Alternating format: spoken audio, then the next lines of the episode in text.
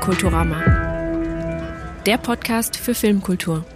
So, die Fragen musste ich mir jetzt ja aus Neugier doch noch anhören. Oh, leck, guck mal, ist meine Stimme gefickt, weil ich die ganze Zeit irgendwelche besoffenen und verspeedeten Hippies anschreien musste. Die Fragen sind super, ich hab Bock, ich bin dabei. Jetzt gleich schon die Kritik im Anschluss. Gerade an deiner Stelle, ich würde das echt mir überlegen, mit den Leuten live zu machen. Das sind Fragen, die kann jeder beantworten, die gehen schnell und so. Und dann nimmst du den Leuten die Möglichkeit, sich so eine schöne, avantgardistische ähm, Antwort zurechtzulegen, die gar keine ehrliche ist vielleicht. Was geht's mich an? Was maße ich mir überhaupt an, dich zu verbessern oder dir Vorschläge zu machen? Podcast, super geil. Ich bin am Start, ich mache alles. Ja, danke Tarek. Ist ein richtiger Regisseur, muss immer Regieanweisungen geben die ganze Zeit. Willkommen zur zweiten Ausgabe des Podcasts für Filmkultur. Heute wieder meine geschätzte Kollegin Sonja Hofmann zu Gast. Hallo Sonja. Hallo, ich begrüße alle. Ja, und wie ihr eben schon gehört habt, wir haben heute auch wieder interessante Inputgeber, Akteure der Filmkultur, die uns ihre Meinung zu unseren verschiedenen Kategorien geben. Und das war gerade Tarek Elail, ein Regisseur aus dem Saarland. Wir kommen aus der gleichen Heimatstadt, aus Homburg. Witzigerweise kennen wir uns gar nicht von daher, sondern von irgendeiner Filmparty. Aber der macht ganz besondere Filme und er wird noch öfters zu Wort kommen heute. Und dann würde ich sagen, Sonja, geht's los. Legen wir gleich mal los. Filmkultur. Ja, also meine ganz persönliche Definition von Filmkultur leitet sich so ein bisschen von dem Begriff Kultiviertheit ab. Also Filmkultur kann ja alles Mögliche sein, also zum Beispiel Jogginghose, Fernbedienung, Tüte Chips und los. Oder eben so ein gediegener Kinobesuch, wo man sich dann danach über den Film so austauschen kann, sich unterhalten kann. Und ja, also wenn man so das Filme gucken zum Kulturereignis erhebt. So, das ist für mich in dem Sinne Filmkultur. Oder zumindest ein Teil davon. Das hat sie aber schön gesagt, finde ich. Also, dass ein Film zu einem Filmkulturereignis wird. Das finde ich eine tolle Definition.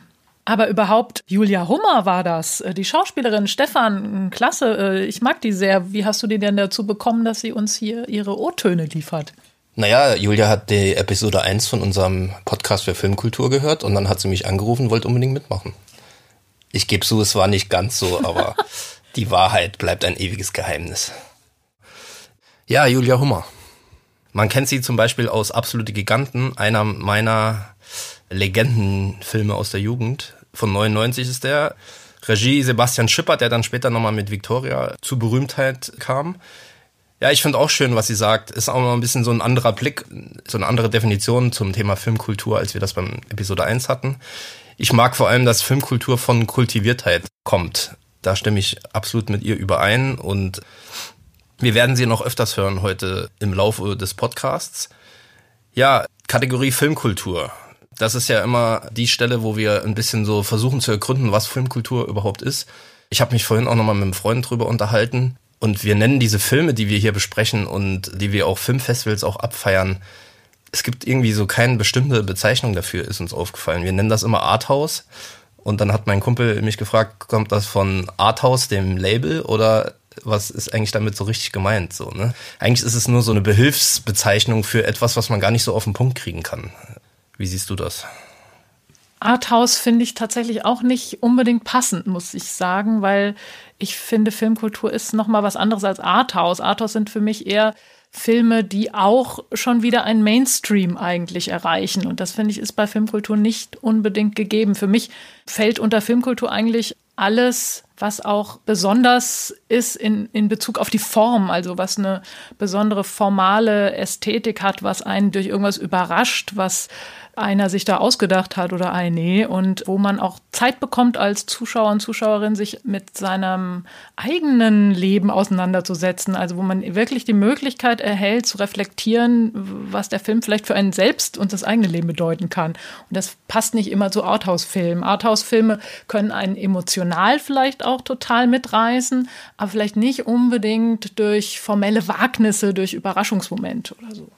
Ja, ich bin auch absolut nicht zufrieden mit dem Begriff Arthouse, aber mir fällt auch nichts Besseres ein. Ja, ist auch schwierig. Ähm, ich finde es interessant, dass du sagst, dass das schon wieder ähm, in, in, Richtung äh, Mainstream dann geht. wenn ich mit meiner Frau, die große Arthouse-Fan ist, Filme von ihren Lieblingsregisseuren wie Tarkovsky, Petro Costa oder sogar James Benning angucke, dann nenne ich das immer Hardcore Arthouse. Ich würde auch sagen, Petro Costa wäre jetzt für mich überhaupt nicht Arthouse zum Beispiel. Ja, ja weil das natürlich gar nicht mainstreamig ist. Aber irgendwie gibt es nicht so einen richtigen mhm. Sammelbegriff für solche Filme. Ne? Also Kunstfilme treffen es auch nicht, da versteht auch äh, Filmkunst. Filmkunst. Vielleicht, ja. Also es ist schwierig. Deswegen ist umso wichtiger unsere schöne Kategorie Filmkultur.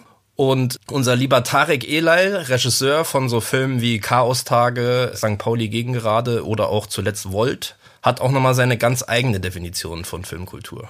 Also ich musste erst mal ein bisschen drüber nachdenken, warum mir der Begriff Filmkultur so befremdlich vorkommt und ich so keine richtige Antwort oder keine richtige Verbindung zu diesem Wort habe. Und ich glaube, für mich bedeutet Filmkultur, weil die Branche und die, die, was, die, wie das, wie die Filmbranche oder das so sich selber feiert mit den Festivals und so, das ist alles total folkloristischer Bullshit und Scheißdreck.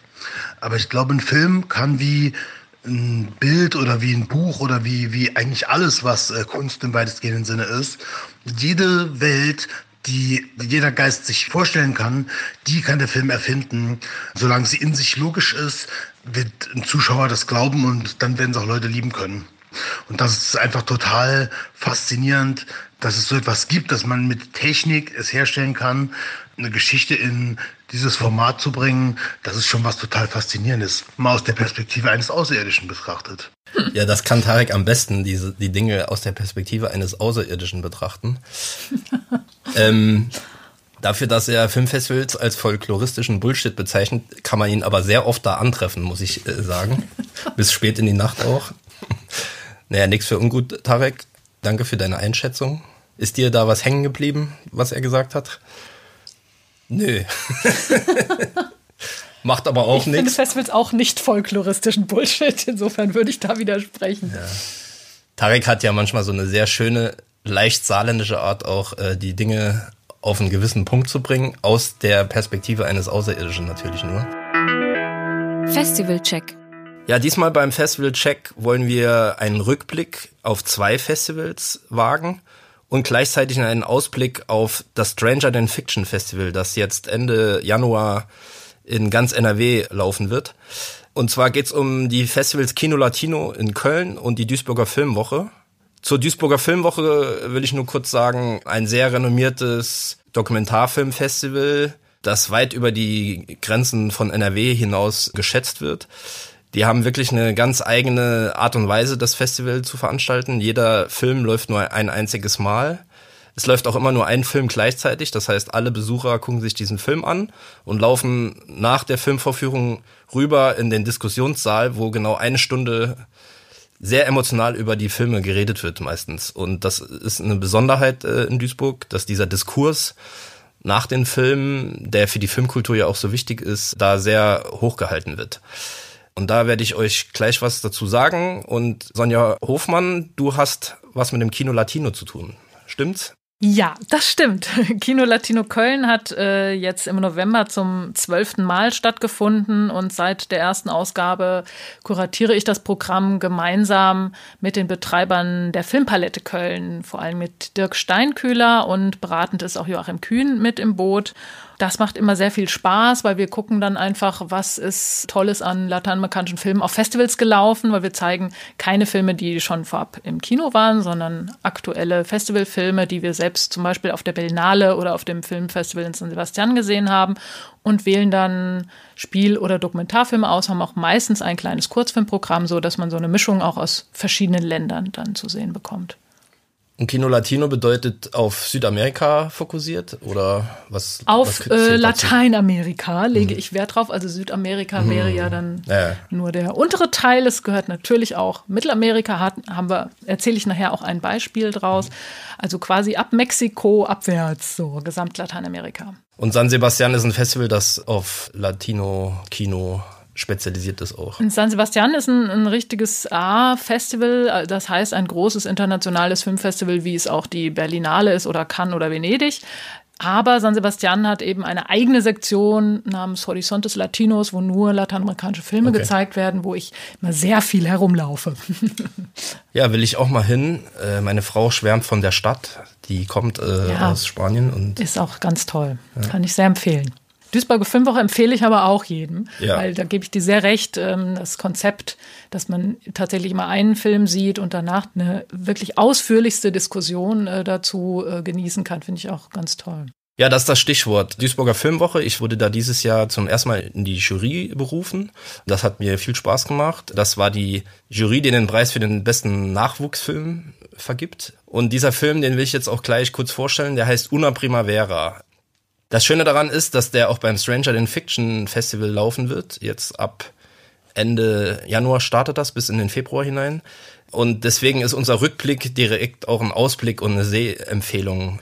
Una Primavera ist ein Dokumentarfilm, der in Italien spielt größtenteils. Die Regisseurin ist ein Laie, also sie ist eigentlich gar keine Filmemacherin, sondern sie arbeitet in Berlin am Theater als Kostümbildnerin, soweit ich das verstanden habe, was schon mal sehr interessant ist. Und da denkt man sich jetzt, wie kommt sie dazu, einen Film zu machen, der sogar den Nachwuchspreis in Duisburg gewinnt? Das hängt damit zusammen, dass sie die Trennung ihrer Eltern hautnah dokumentiert hat. Das ist so nah intensiv emotional, wie sie das schafft, dieses schwierige Thema Trennung von den Eltern hautnah mitzuerleben und nahbar zu machen für den Zuschauer. Das ist wirklich großartig. Da haben vielleicht, also ich bin auch Scheidungskind, da können viele Zuschauer bestimmt schon emotional andocken, allein was diese Thematik betrifft. Was den Film aber auch so wunderbar und tief macht, ist diesen doppelten Boden, den dieser Film auch hat. Ähnlich wie bei Land des Honigs im Episode 1, den wir da besprochen haben, hat dieser Film nochmal eine ganz andere Ebene. Und zwar zeigt er sehr anschaulich und eindrücklich die patriarchalischen Strukturen, die in manchen Teilen von Italien herrschen. Und zwar die Regisseurin besucht mit ihrer Mutter zusammen ganz viele Verwandte während der Trennungsphase und da kommen immer wieder so äh, Sprüche und Sätze von den Verwandten herauf wie, warst du irgendwie frech zu deinem Mann? Hast du irgendwie dich nicht richtig benommen, weil der sich jetzt von dir trennen will? Also die Mutter sagt auch an einer Stelle, dass der Mann sie über Jahre geschlagen und misshandelt hat. Das scheint irgendwie gar keine Rolle zu spielen bei den Leuten dort, sondern die Schuld wird quasi zu 100 Prozent dem Opfer zugeschoben. Das ist nicht nur in Italien so, das ist ja in vielen Kulturen und Gesellschaften so, aber dieser Film zeigt das halt ganz nah in, in dieser italienischen Provinz, äh, wo der sich abspielt. Und das ist echt heftig, was die Mutter und auch die Tochter sich da teilweise anhören müssen. Auch so Sprüche aus der Mussolini-Zeit werden da so ganz stolz verkündet, wie der Mann ist ein Löwe und kein Lamm und deswegen muss er sich auch benehmen wie ein Löwe und nicht wie ein Lamm. Also das ist, äh, da kriegt man so eine richtige Wut beim, beim Gucken.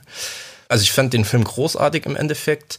So beim Gucken habe ich mich ein bisschen gefragt, wie die Haltung der Tochter eigentlich äh, zu der ganzen Sache ist, weil sie sich am Anfang sehr zurücknimmt und äh, man hört sie zwar sprechen mit der Mutter und auch mit ihrem Vater die ganze Zeit, aber sie verhält sich sehr neutral und das fand ich nicht so gut. Aber dann gibt's eine sehr heftige Szene, wo ihr Vater ihr Vorwürfe macht, dass irgendwie sie auch mit Schuld wäre an der Trennung.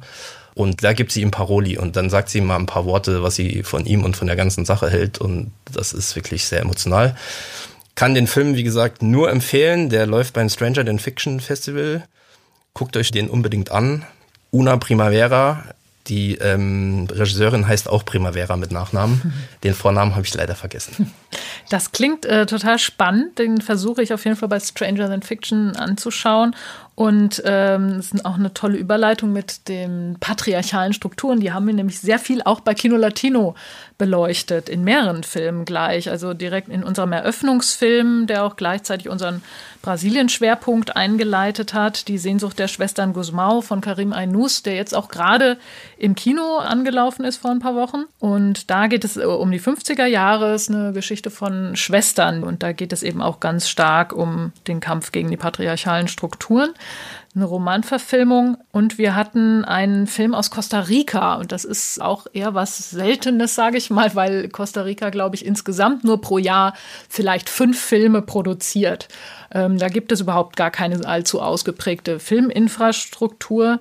Und auch die Kinoszene ist etwas insofern schwierig, als es genau einen Ort gibt, also in ganz Costa Rica gibt es ein Kino für Programmkinofilme.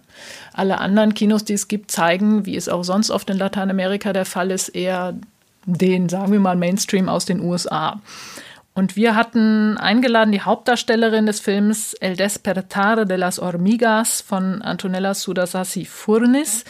Und das war Daniela Valenciano. Und den Filmtitel kann man vielleicht am besten übersetzen mit Das Erwachen der Ameisen was auch ganz gut schon auf den Inhalt verweist, nämlich Ameisen, also die Hauptdarstellerin sagte, es gibt sehr viele Insekten in Costa Rica. In dem Film kommen auch viele Ameisen und andere Insekten vor.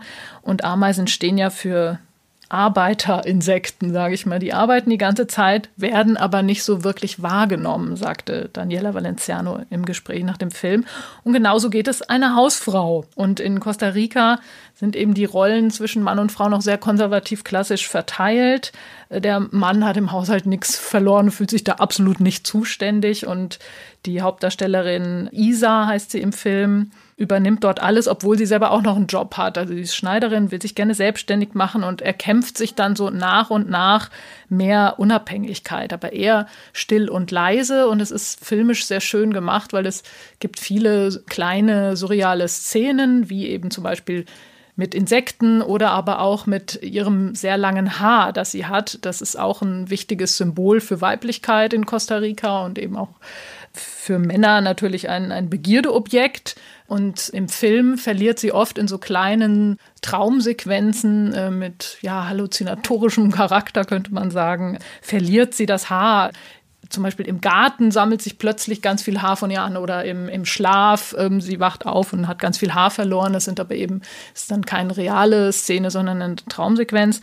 Und das steht eben auch für den ja, für den Kampf aus dieser Rolle ausbrechen zu wollen. Und es gelingt ihr dann nach und nach ein bisschen und vor allen Dingen aber manifestierte sich eher an ihren beiden Töchtern im Film, denen sie die Haare abschneidet, die das auch cool finden und schön finden und so. Also das heißt, die Unabhängigkeit, die sie erreicht, geht los, aber an sich selbst konnte sie es noch nicht ganz vornehmen. Also ihre langen Haare bleiben erstmal noch dran und das war der Regisseurin wohl wichtig, dass es jetzt keine radikale Person ist, sondern dass das jetzt so langsam in der Gesellschaft auch kommt, dass sich die Frauen da mehr und mehr ihrer selbst bewusst werden. Das war ein sehr schöner Film. Es war toll, die Darstellerin zu Gast zu haben. Wir haben die gemeinsam eingeladen mit dem X-Ground Festival. Das hat natürlich auch Sinn gemacht, jemanden nicht nur für eine einzige Vorführung so weit einfliegen zu lassen. Und es kam auch bei dem Publikum total gut an. Das war sehr schön.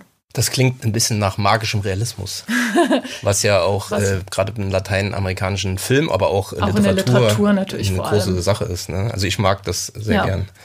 Das ist ähm, richtig, es hat auch so Anklänge daran, ja. Mhm. ja. Ein weiterer Film, den ich in Duisburg bei der Filmwoche gesehen habe und der jetzt demnächst beim Stranger Than Fiction Festival laufen wird, ist der Dokumentarfilm Fortschritt im Tal der Ahnungslosen von Florian Kunert.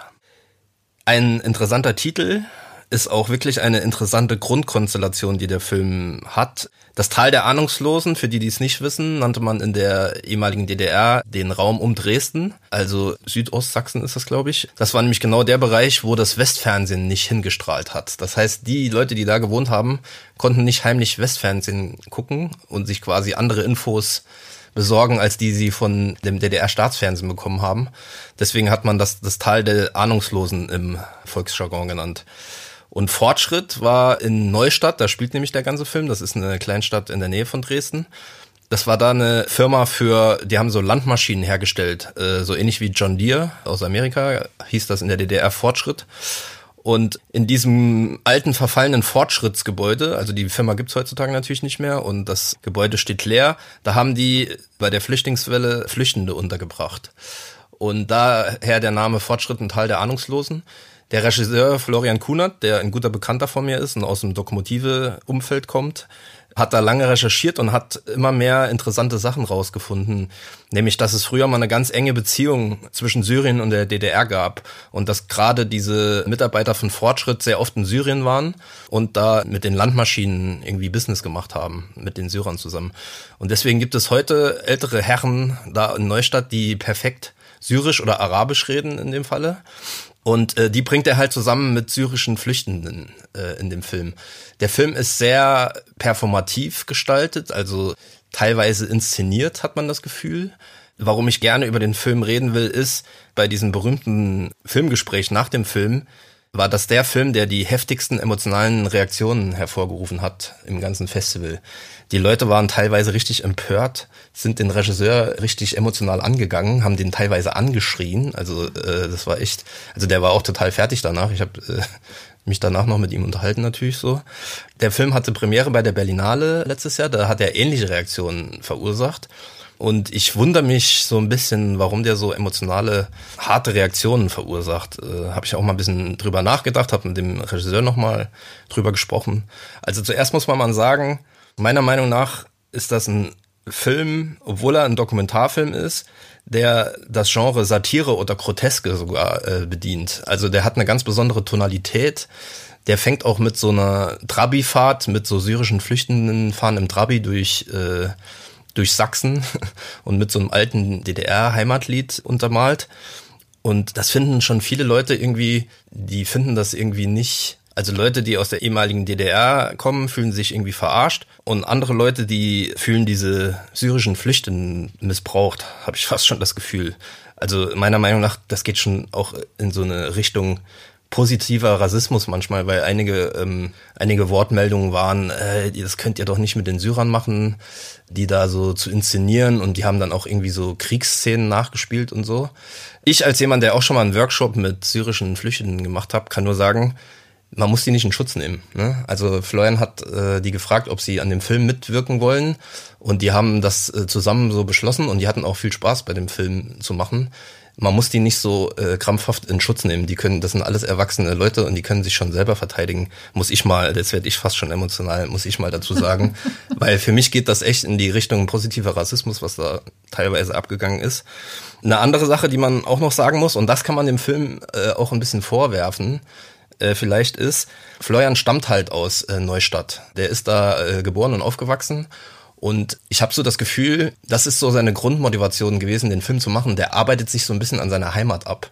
Das vermittelt aber nicht der Film, sondern das kriegt man nur in dem Gespräch danach zu hören. Und das könnte auch so ein bisschen Grund sein, dass es so heftige Reaktionen gibt, weil er ist halt nicht einfach einer, der so von außen kommt und diese Kulisse, diese skurrile Kulisse benutzt, um irgendwie seinen komischen äh, Film zu erzählen, sondern der ist einer von da und den beschäftigt das und den verletzt das, was mit Pegida und äh, so weiter da abgeht. Also, Aber das gerade verschafft ihm ja diese Legitimation, diesen Film so zu machen, finde ich. Also das ist, dürfte doch eigentlich gerade nicht Stein des Anstoßes sein.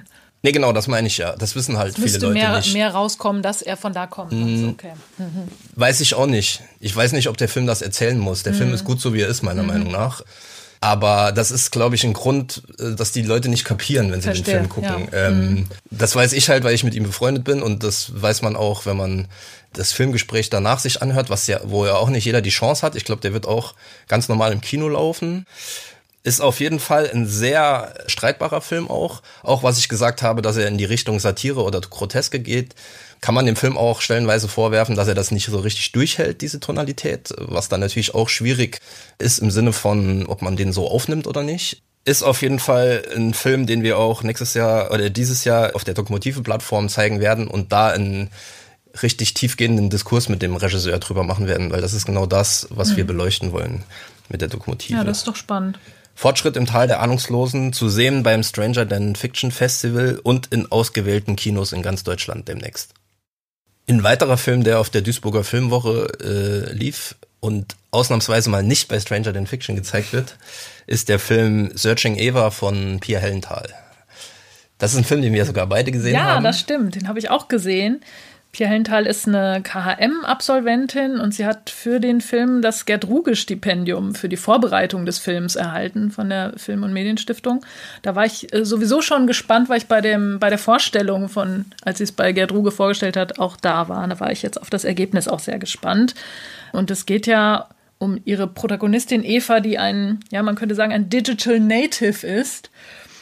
Und äh, da war ich einfach gespannt, wie sie so etwas visuell umsetzt. Also eine Person, die sowieso sehr speziell ist und da sagst du vielleicht gleich noch mal mehr dazu und die im Grunde für verschiedene Identitäten steht und äh, selbst auch eine sehr multiple Persönlichkeit ist. Wie stellt man das filmisch dar? Und ich fand in der Umsetzung besonders gut, dass zum Beispiel die Follower-Kommentare jetzt nicht über einen Bildschirm abliefen, also dass man nicht einen Computerbildschirm sieht, wo das so runtergetickert wird, wie man das schon öfters mal in Filmen gesehen hat, sondern sehr schön ästhetisch eingeblendet werden, teilweise mit einem Flüsterton unterlegt sind. Also das fand ich sehr gelungen gemacht. Und es werden auch Blogposts von Eva so vorgetragen, dass man Eva dann jeweils, das ist eine ganz eigene Struktur eigentlich, die diese beiden Elemente dem Film geben. Also zum einen die, die Follower-Kommentare, zum anderen die Blogposts, wo man Eva ganz losgelöst jetzt vom restlichen Dokumentarfilm eigentlich in so einer eigenen Einstellung sieht und sie erzählt etwas aus ihrer Kindheit, was aber tatsächlich auf wahre Blogposts von ihr zurückgeht, aus ihrer Jugend oder irgendwelche Stories. Und das gibt dem Film eine ganz eigene Struktur und ich finde, das passt sehr gut zu diesen multiplen Identitäten der Hauptfigur. Und über die Hauptfigur sagst du vielleicht auch noch mal was. Ja, die Eva war schon vor den Filmarbeiten irgendwie so ein kleiner Internetstar, also in einer gewissen Gruppe von Usern auf jeden Fall. Also diesen Blog, den du auch gerade erwähnt hast, diesen Internetblog, den macht sie anscheinend schon relativ lange. Darüber hat sie Pia Hellenthal, glaube ich, auch entdeckt und dann beschlossen, einen Film über sie zu machen, weil sie so fasziniert von ihr war. Mhm, also es ist genau, eine sehr beeindruckende ähm, Protagonistin.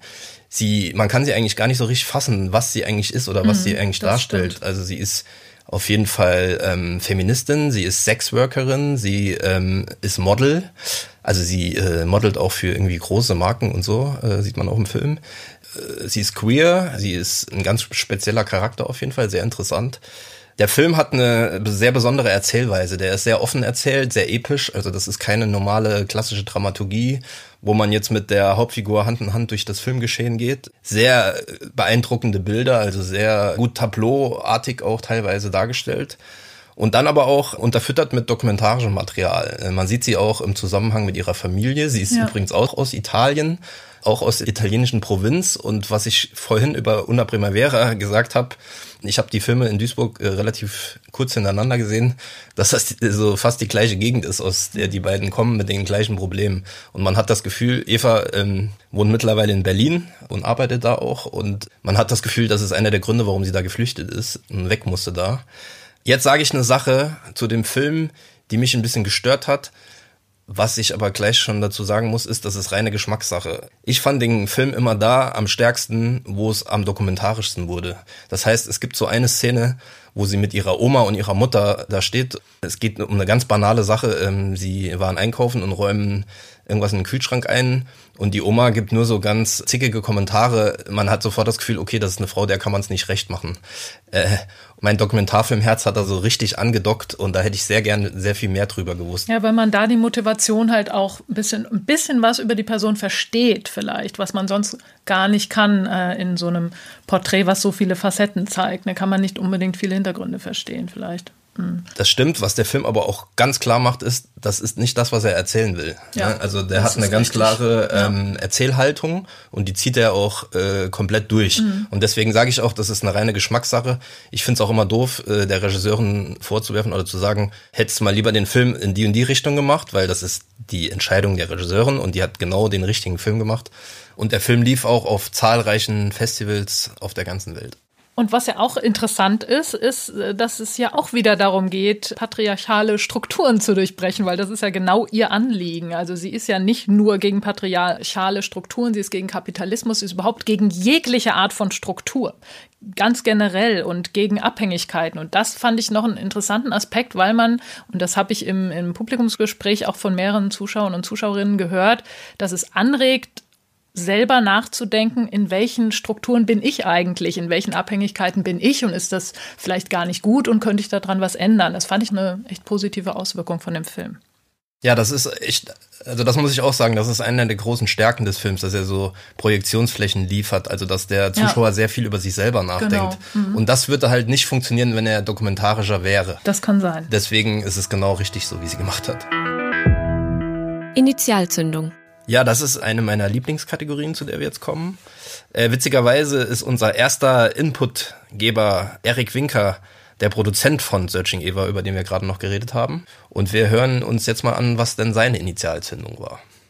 Die Initiation, sich für Film zu begeistern und tatsächlich sich mit Film zu beschäftigen und vielleicht auch so diese Leidenschaft für den Film zu entwickeln. Das kann ich für mich sehr genau an einem Ort festmachen tatsächlich. Und zwar das mittlerweile leider schon lange nicht mehr existierende kommunale Kino in Stuttgart. Da im Schlossgarten, im Planetarium. Das ist ein Ort, an dem ich mich als Schüler wahnsinnig viel aufgehalten habe ein Ort, wo es Filmreihen gab, wie man das heute, finde ich, kaum noch erlebt. Also wirklich eine Filmreihe. Der Nouvelle Vague zum Beispiel, erinnere ich mich, wo fast ausnahmslos alle Chabrol, alle Truffaut-Filme zu sehen waren. Vielleicht nicht wirklich alle, aber wirklich eine große Menge, wo man äh, eine Filmreihe mit Martin Scorsese, zehn verschiedene Filme, jeden Abend ein anderer und das hat mich so begeistert, dass ich tatsächlich dann Abend für Abend, Nachmittag für Nachmittag nach der Schule dorthin gegangen bin und sehr viele Filmklassiker gesehen habe, sehr viele Schauspieler für mich entdeckt habe, eine Leidenschaft für Schauspieler wie Robert De Niro entwickelt, für Philippe Noiret. Das waren so Schauspieler, die mich damals wahnsinnig begeistert haben. Ich habe angefangen, mich mit Genres zu beschäftigen. Es gab Filme von Abel Ferrara, die ich dort zum ersten Mal gesehen habe. Invasion of the Body Snatchers, was völlig anderes und mich total um Bad Lieutenant habe ich dort zum ersten Mal gesehen. Harvey Keitel als ein Schauspieler für mich entdeckt, auch später bei den Scorsese-Filmen. Das waren alles so Momente und alles an einem Ort eigentlich. War dann sehr viel mit einem alten, sehr engen Schulfreund da, der dann auch mit mir ganz viel dieser Reihen wirklich fast komplett geguckt hat. Schülerticket damals vier Mark. Das waren außerordentliche Zeiten und wirklich was, wo ich in dieser Welt aufgegangen bin. Das war wirklich eine Erleuchtung. Da, glaube ich, ist mir so ein Weg gewiesen worden, wo das losging, dass ich damit wirklich mich dauerhaft beschäftigen möchte. Sehr schön, Erik. Das äh, hat mir sehr gefallen, weil ich da total andocken kann an Eriks Erfahrung. Aber ich habe meine ja im letzten Podcast schon geschildert. Ähm, und mir ging es ja genauso wie Erik, dass ich ein Heimatkino hatte, wo ich als Schülerin dann als Kartenabreißerin auch gearbeitet habe und wahnsinnig viele Filme geguckt habe und genau wie Eriks geschildert hat, die die Chabrolls, die und die anderen Franzosen oder aber auch Scorseses äh, alles gucken konnte und einfach die, die Bandbreite und einfach auch die Andersartigkeit der Filme als das, was man sonst natürlich vorher im Fernsehen gesehen hatte, hat mich auch so begeistert, wie Erik das geschildert hat. Sehr schön.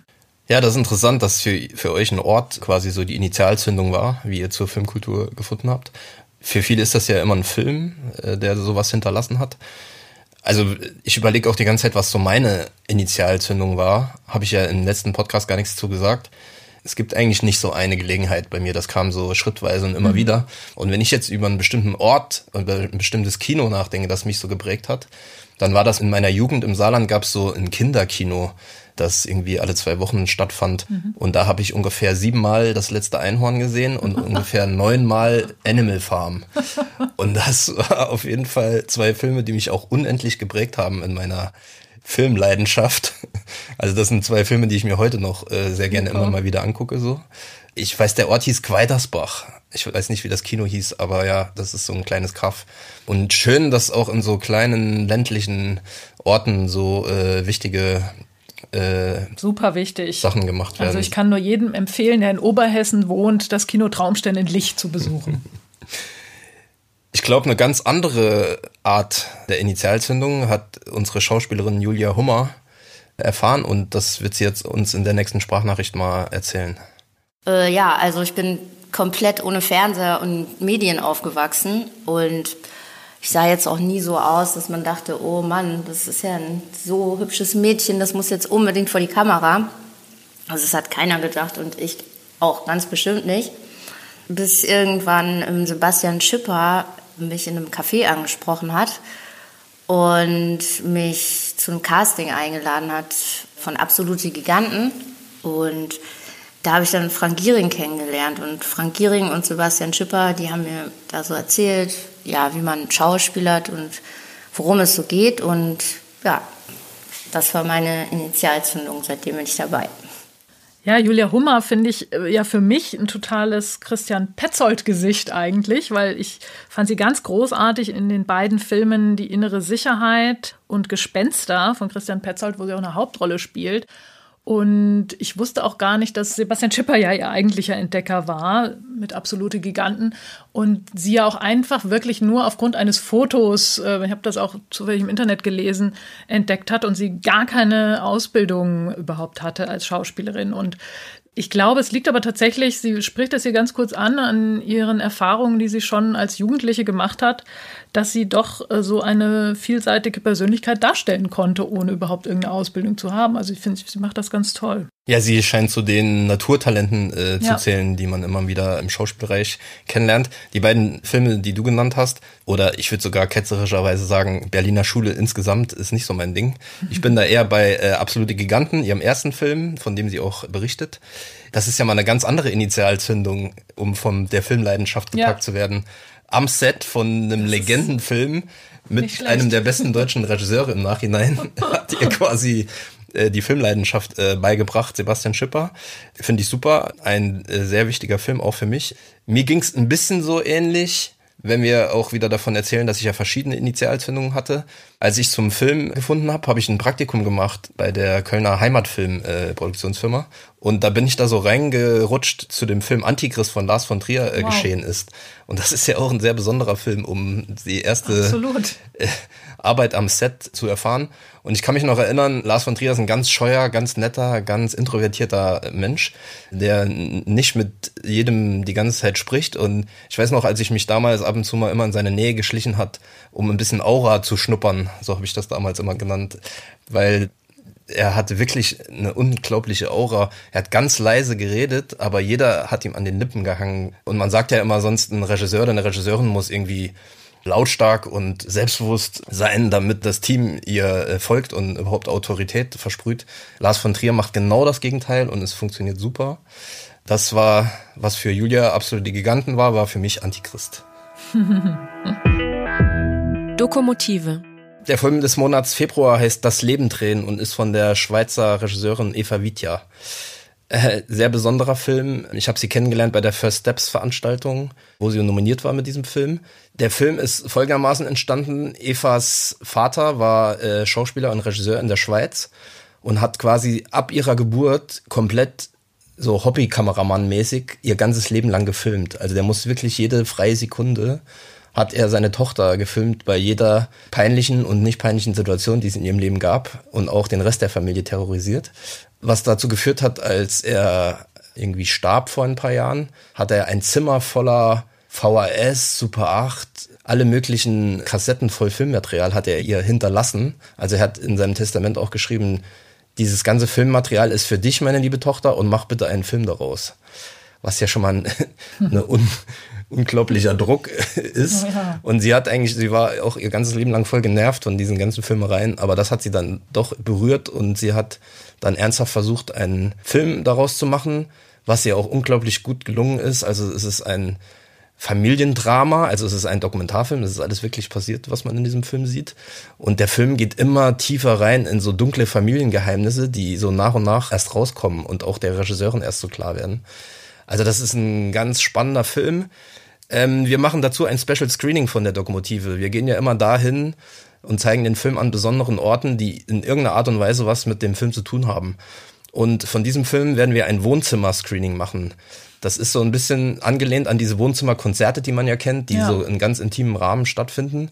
Und für den Fall fanden wir es irgendwie spannend, das in einem Wohnzimmer zu zeigen, in ganz intimer Atmosphäre. Und da haben wir eine Familie in Rotenkirchen gefunden, die sich dazu bereit erklärt hat, die auch öfters diese Wohnzimmerkonzerte veranstaltet. Ah, ja, ähm, super. Und da werden wir den Film am 7. Februar zeigen. Es gibt nur wenige Karten zu beziehen demnächst über die Dokumotive-Plattform. Wer Interesse hat, gerne vorbeikommen auf das Dokumotive-Screening von Das Leben drehen.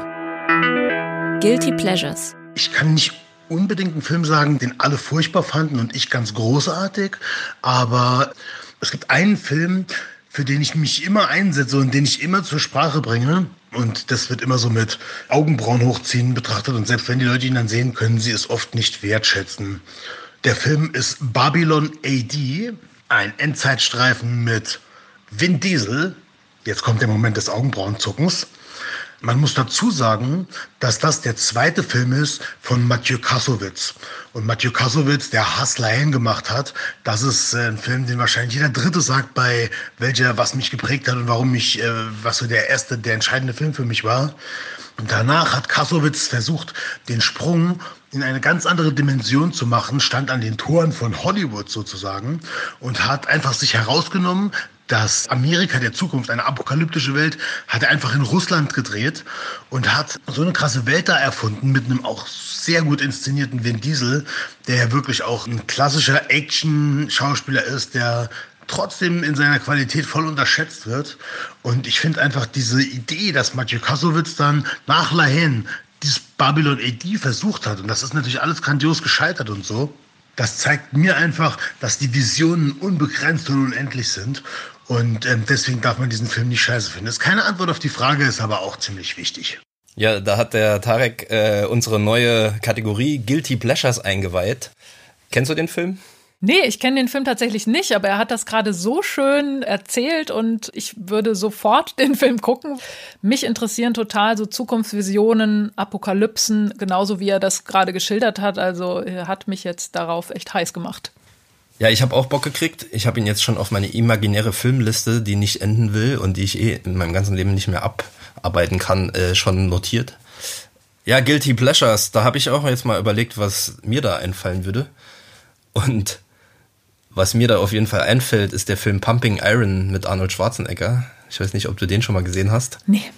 Das ist ein Dokumentarfilm mit Arnold Schwarzenegger aus den 70er Jahren, mhm. wo er seinen letzten Mr. Olympia Bodybuilding-Wettkampf begleitet wird. Und wir haben den äh, zur Vorbereitung von Mr. Universum, meinem Film über Bodybuilding, Klar, äh, mhm. geguckt.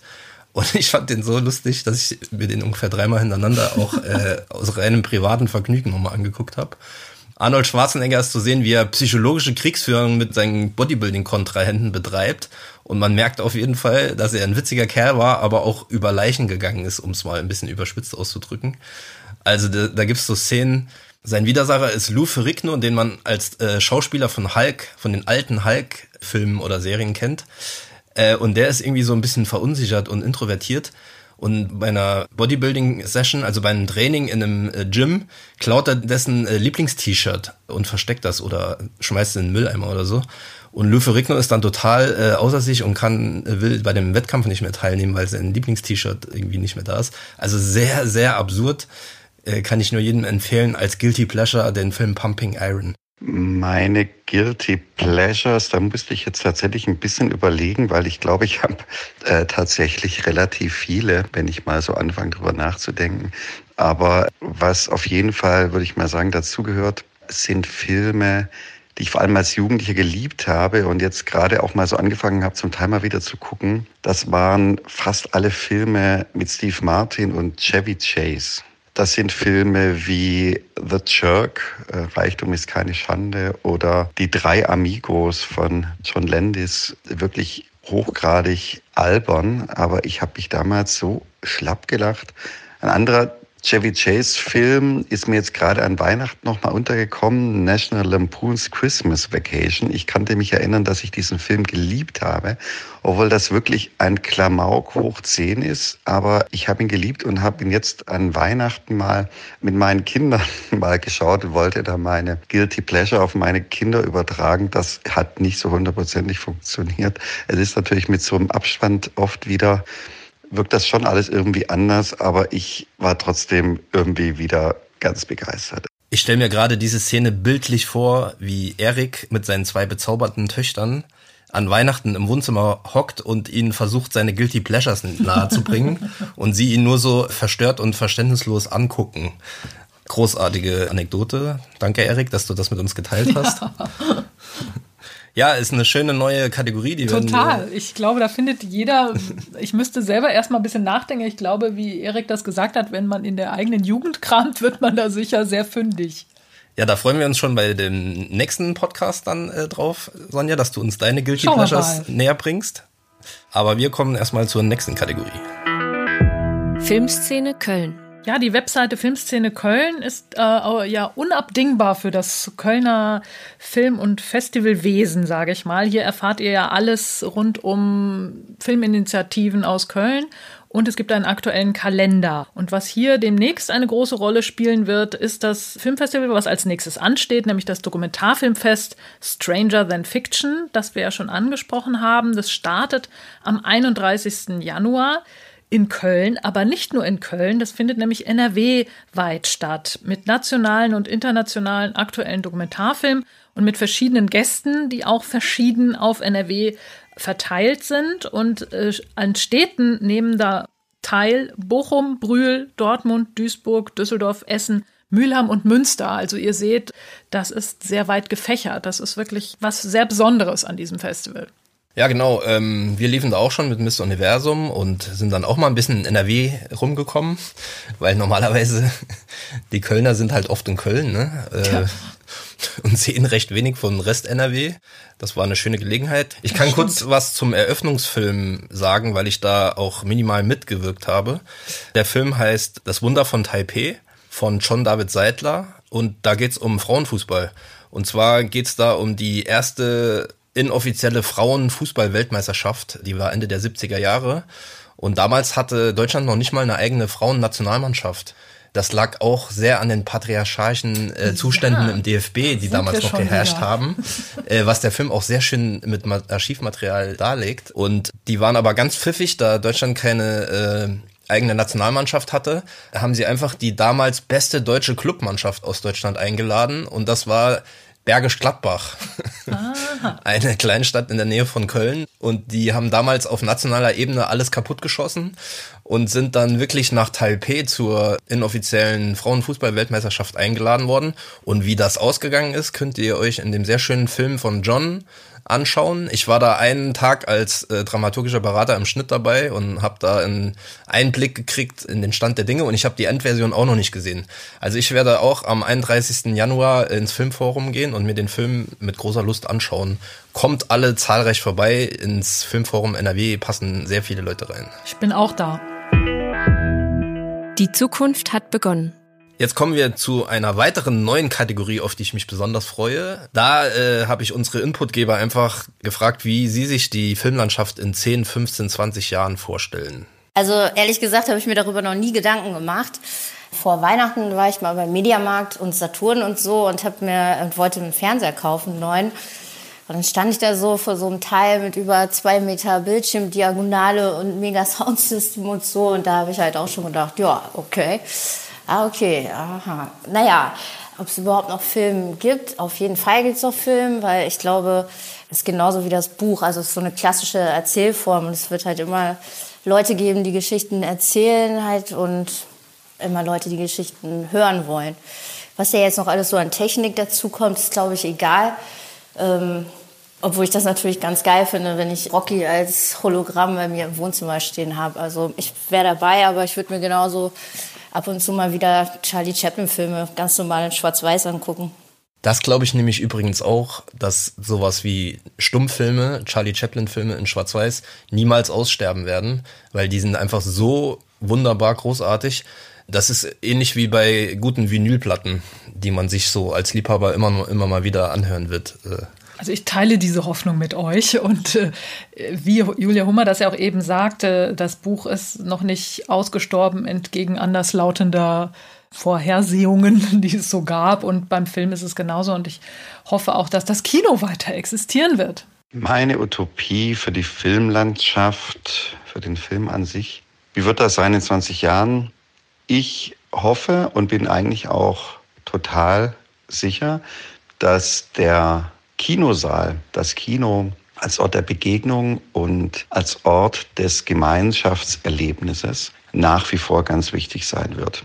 Ich glaube nicht daran, dass in 10, 15 Jahren, 20 Jahren alle nur noch zu Hause sitzen, vereinzelt und Streamingdienste schauen.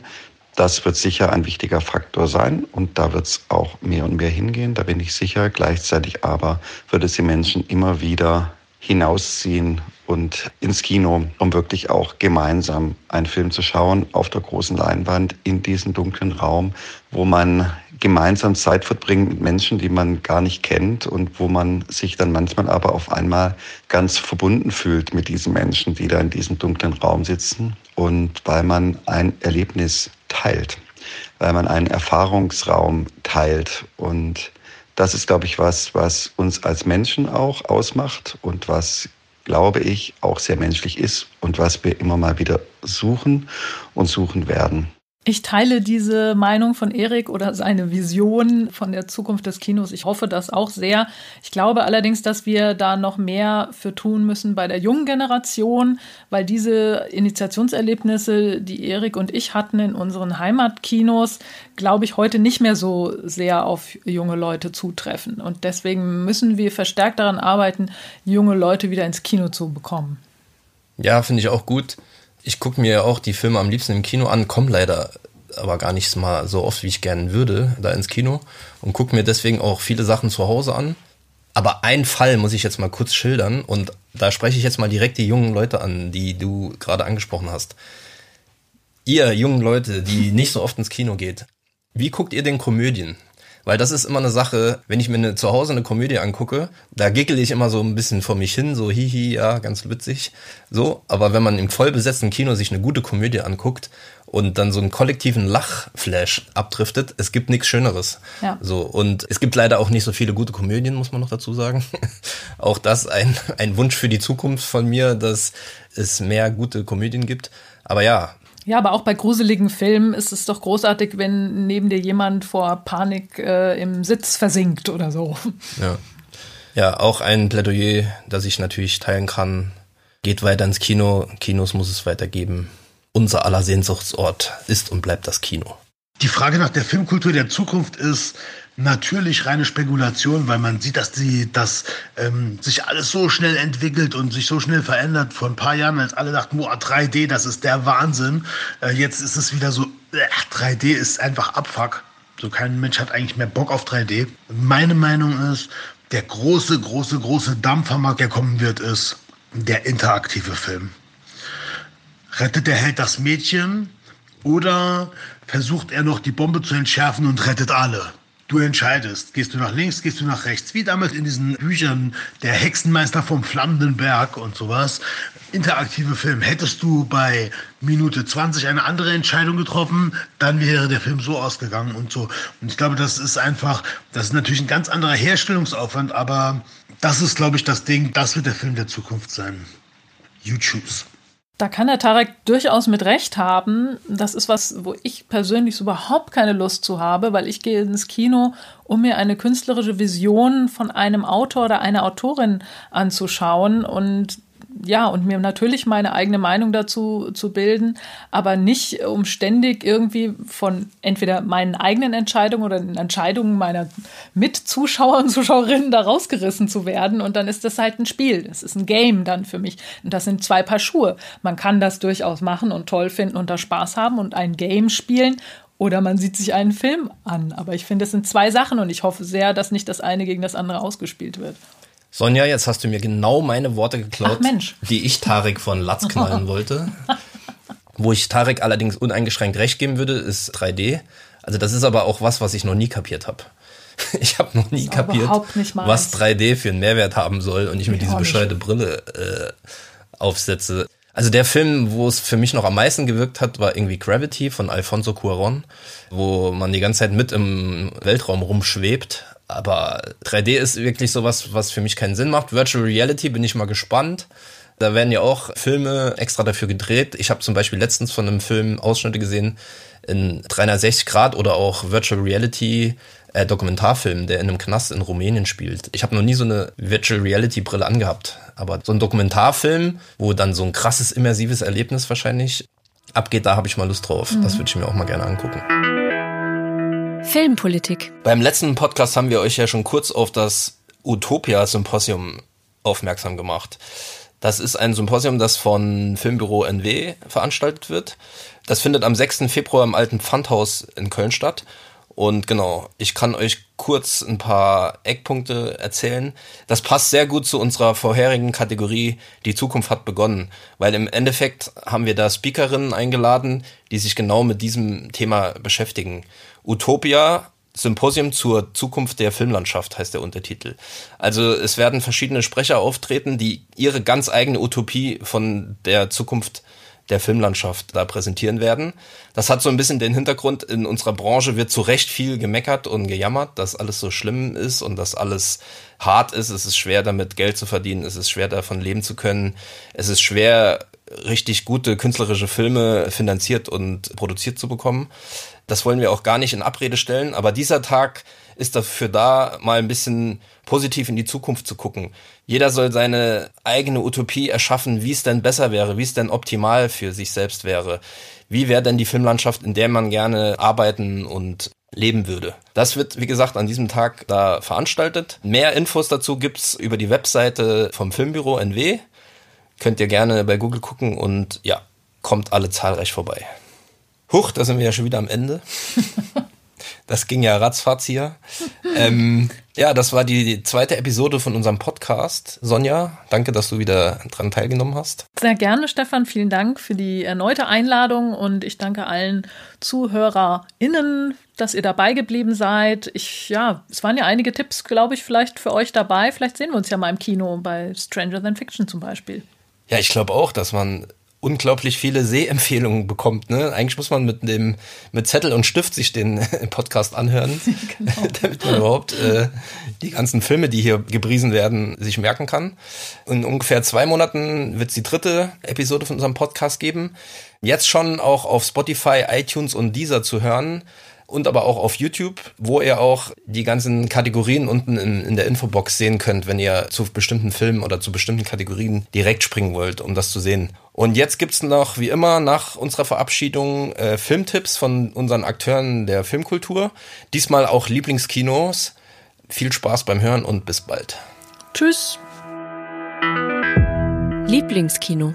Ja, also mein Lieblingskino. Also erstmal muss ich sagen, äh, ich muss gestehen, ich gehe leider viel zu selten ins Kino. Wenn, dann gehe ich meistens mit meinem Sohn. Und früher konnten wir eigentlich nur Pixar-Filme im Kino gucken und sind deswegen immer in diese Mega-Kinos gegangen. Jetzt ist er ein bisschen älter, jetzt ist er schon 13 und ja, endlich können wir in richtige Kinos gehen.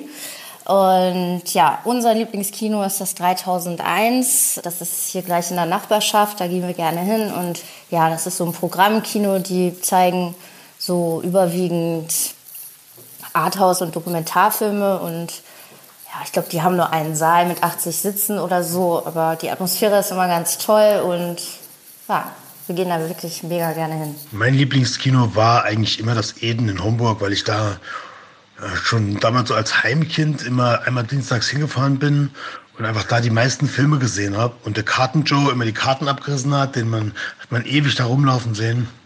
Und später war es das leerstehende Kino in Zweibrücken, weil ich da immer Haschisch rauchen konnte. Filmtipps. Bezüglich Filmtipps möchte ich gerne auf zwei Filme hinweisen, die wir produziert haben und die aktuell noch im Kino zu sehen sind, vereinzelt. So langsam wird es etwas weniger. Beide Filme sind Mitte, Ende November im Kino gestartet und seither in verschiedenen deutschen Kinos zu sehen. Der eine ist Searching Eva, ein Dokumentarfilm von Pia Hellenthal, der auf der letztjährigen Berlinale im Panorama Premiere hatte und der die Geschichte einer außergewöhnlichen Frau erzählt. Eva eine junge Frau, die im Zeitalter des Internets groß wird, die einen Blog schreibt, der von sehr vielen, meist jungen weiblichen Followerinnen gelesen wird, für die Eva so eine Art Role Model geworden ist. Eva ist eine Person, die sehr viele verschiedene Identitäten annimmt und zum Teil auch wieder ablegt, die Feministin ist, Sexarbeiterin ist, Model ist sich nicht wirklich festlegen will, auch nicht festlegen lässt. Und der Film geht dieser Persönlichkeit so ein bisschen auf den Grund und begleitet sie ein Stück auf ihrem Lebensweg. Ein Film, der auch formal und visuell sehr außergewöhnlich ist und eine spannende Erzählung bietet. Eine völlig andere Geschichte, auch dokumentarisch, total anders erzählt, formal, ganz anders, ganz anderer Ansatz auch ist der Film Bruderliebe von Julia Horn, ebenfalls aus Köln, auch eine rein Kölner Geschichte mit ein paar Bezügen ins Saarland. Es ist die Geschichte von zwei Brüdern, von denen einer nach einem schweren Autounfall ins Koma fällt und von den Ärzten schon aufgegeben wird. Sein Vater bestellt das Grab und weil keiner mehr Hoffnung hat, dass er zurück ins Leben findet. Sein Bruder, einer von insgesamt fünf Brüdern, möchte sich damit aber nicht abfinden, sondern nimmt den Kampf auf und sagt, solange mein Bruder noch atmet, gebe ich ihn nicht auf, nimmt ihn schließlich aus der Klinik und aus der Reha zu sich nach Hause, holt ihn tatsächlich aus dem Wachkoma zurück, gibt sein gesamtes Leben auf, um sich nur noch der Pflege seines Bruders zu widmen. Julia Horn hat die Geschichte der beiden Brüder insgesamt zehn Jahre begleitet, einen sehr langen Zeitraum. Und es ist eine wahrhaft außergewöhnliche Geschichte, auch sehr bewegend ja, ein Film, der fast ausschließlich auf die Geschichte dieser beiden Brüder und ihrer engsten Angehörigen fokussiert ist. Genau, was völlig anderes, was äh, wahrscheinlich auch schon einige und viele schon gesehen haben, was ich aber gerade tatsächlich, deswegen fiel es mir noch ein, in den Lichtspielen Kalk in dem tollen Kino hier in Köln äh, gesehen habe, weil ich darauf gewartet habe, dass er nochmal im Kino zu sehen ist. The Irishman von Martin Scorsese, ein Netflix-Film, der aber, wie ich finde, im Kino wirklich eine ganz große Kraft entfaltet. Mit einem Joe Pesci, den ich noch nie besser gesehen habe als da, der auch interessanterweise hier, anders als bei den anderen Scorsese-Mafia-Filmen, einmal sozusagen der Boss ist und Robert De Niro ist derjenige, der eher unter ihm steht, fand ich sehr spannend. Al Pacino auch in einer großartigen Rolle. Es ist ein wahnsinnig toller, spannender, einnehmender, auch immer wieder humorvoller, tiefgründiger, auch, wie ich finde, hervorragend erzählter und montierter Film, wo fast alles bis ins Detail stimmt und der auch mit seinen dreieinhalb Stunden nach meinem Empfinden keine Sekunde zu lang war.